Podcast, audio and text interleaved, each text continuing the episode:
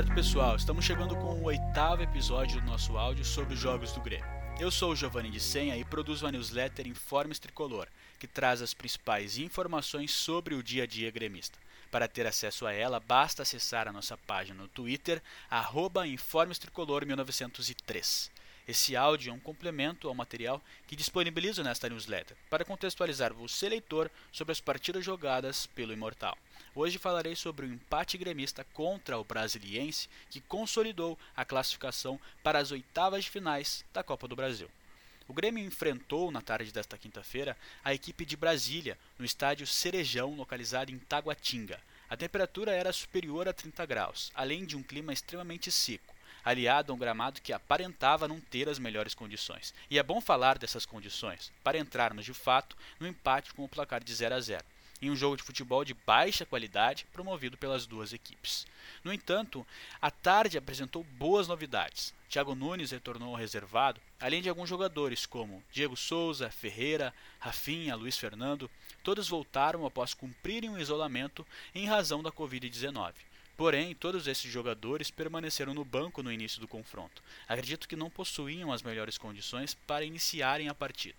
O Grêmio foi a campo com o que tinha de melhor, um time formado por Paulo Vitor, Wanderson Jeromel, Kahneman, Cortez, Thiago Santos, Lucas Silva, Jean Pierre, Jonathan Robert, Léo Chu e o atacante Ricardinho. Falar sobre os acontecimentos do jogo se torna até difícil, pois foi um jogo ruim, as equipes não tiveram criatividade e abusaram no erro dos passes. O tricolor não mostrou disposição para vencer a partida. A interpretação que faço era de que o time foi a campo pensando somente na classificação para a próxima fase. E como a equipe tinha a vantagem no 2 a 0 construído na arena, o que ocorreu foi uma administração de placar.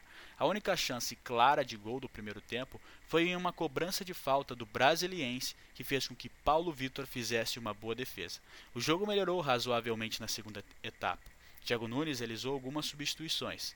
E sinceramente acho que elas foram pensadas mais para dar rodagem aos jogadores que retornavam do Covid-19 do que para melhorar a partida. Mas isso ocorreu devido à qualidade daqueles que entraram. Diego Souza e Ferreira foram os escolhidos para ingressar na partida no intervalo. Os dois entraram e conseguiram ter boas atuações. Porém, não foi o suficiente para sair com a vitória. Mesmo jogando alguns minutos com um a mais, depois que o jogador Zotelli foi expulso após reclamar e receber um cartão amarelo e de logo depois fazer uma nova falta, recebendo o segundo cartão amarelo e consequentemente o vermelho. Ferreira e Bobson, que entrou no finalzinho da partida, tiveram cada um uma chance de marcar, mas o 0 a 0 não saiu do placar. Falando individualmente sobre os jogadores, podemos fazer alguns destaques positivos e negativos. E é importante o retorno daqueles que estavam fora, e foi perceptível que os dias de isolamento não tiraram o ritmo de jogo dos atletas, e isso é muito importante. Outros jogadores como Jeromel, Kahneman, Wanderson e Thiago Santos foram os melhores da partida. Outros pontos positivos foram a volta de Maicon, que não atuava desde a final do Gauchão, e vale um adendo, realmente uma pena que ele esteja em final de carreira, pois a sua qualidade é gigantesca. Tendo fôlego, faz todo o time crescer coletivamente.